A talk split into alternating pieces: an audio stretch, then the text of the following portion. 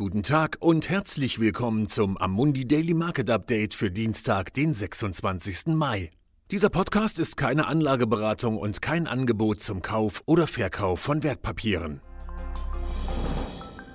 Die globalen Aktien sind gestiegen, da die Lockdown-Beschränkungen weiterhin schrittweise zurückgenommen werden und die Spannungen zwischen den USA und China nicht mehr so sehr im Rampenlicht stehen. Trotz des viel diskutierten nationalen Sicherheitsgesetzes, das China in Hongkong durchsetzen will, stieg der Hang Seng Index um 2,2 Prozent, da die Stimmung der Investoren hinsichtlich einer möglichen Erholung nach der Pandemie positiv ist. Japans Topics Index stieg um 2,2 Prozent, nachdem der landesweite Ausnahmezustand aufgehoben wurde. Die Regierung kündigte zudem einen neuen Konjunkturbelebungsplan in Höhe von zusätzlichen 930 Milliarden Dollar an. Der Plan macht mittlerweile insgesamt 40 Prozent des japanischen BIP aus. Die USA meldeten gestern die niedrigste Covid-bedingte Todesrate seit zwei Monaten und obwohl London und New York gestern wegen eines Feiertags geschlossen waren, deutet der Terminhandel auf Gewinne für beide Märkte hin.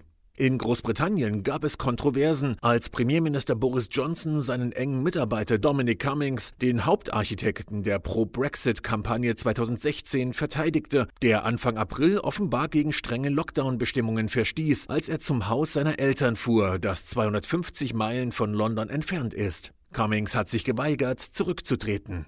Johnson kündigte gestern Abend Pläne zur Wiedereröffnung der Wirtschaft an, ein Schritt, der von den aktuellen Schlagzeilen ablenken könnte. In Deutschland zeigten die BIP-Daten für das erste Quartal einen Rückgang von 1,9 Prozent auf Jahresbasis und der IFO-Geschäftsklimaindex für Mai lag bei 79,5 gegenüber der Prognose von 78,3. Die Indexkomponente, die sich auf Erwartungen bezieht, war mit einem Wert von 80,1 höher als prognostiziert. Erwartet hatte man 75. Dadurch wurde die positive Einstellung der Aktienmärkte unterstützt.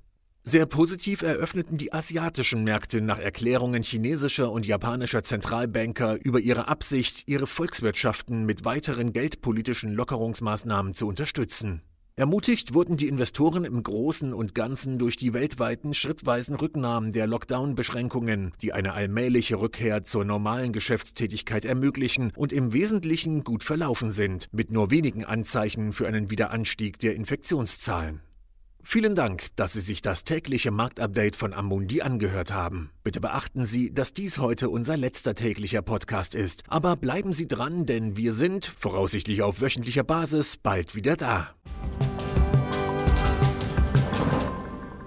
Dieses Material dient nur zu Informationszwecken, ist keine Empfehlung, Finanzanalyse oder Beratung und stellt keine Aufforderung, Einladung oder Angebot zum Kauf oder Verkauf von Wertpapieren und Dienstleistungen dar. Dieses Dokument wird von Amundi herausgegeben und sofern nicht anders angegeben, sind alle geäußerten Ansichten die von Amundi zum Zeitpunkt der Veröffentlichung. Diese Ansichten können jederzeit ohne vorherige Ankündigung aufgrund von Markt- und anderen Bedingungen geändert werden und es kann nicht zugesichert werden, dass Länder, Märkte oder Sektoren sich wie erwartet entwickeln werden. Amundi übernimmt keinerlei Haftung, weder direkt noch indirekt, die sich aus der Verwendung der in diesem Material enthaltenen Informationen ergeben könnte. Amundi kann in keiner Weise für Entscheidungen oder Investitionen verantwortlich gemacht werden, die auf der Grundlage der in diesem Material enthaltenen Informationen getroffen werden. Die Prospekte und Kundeninformationsdokumente für die von der Amundi-Gruppe angebotenen Fonds finden Sie auf der jeweiligen Website.